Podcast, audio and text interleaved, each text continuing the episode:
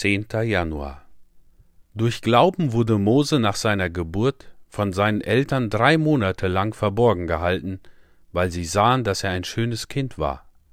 Hebräer Kapitel 11, Vers 23. Die Mutter Moses hatte ihr Kind verborgen.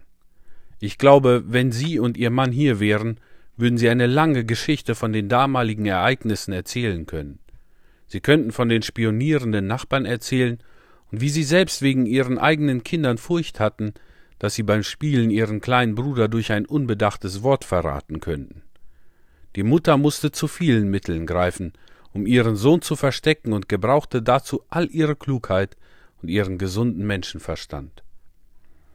Einige Leute meinen, wenn man Glauben hätte, könnte man wie ein Narr handeln. Aber der Glaube macht einen Menschen weise. Es ist einer der bemerkenswertesten Punkte beim Glauben, dass er geheiligter und gesunder Verstand ist. Er ist nicht Fanatismus. Glauben heißt, Gott zum größten Faktor in unseren Berechnungen machen und dann nach der gesündesten Logik rechnen. Es heißt nicht unsere Hand in kochendes Wasser stecken, in der Meinung, dass wir uns nicht verbrennen werden. Glauben bedeutet, auf Gott trauen und in Bezug auf Gott handeln, wie wir es sollten.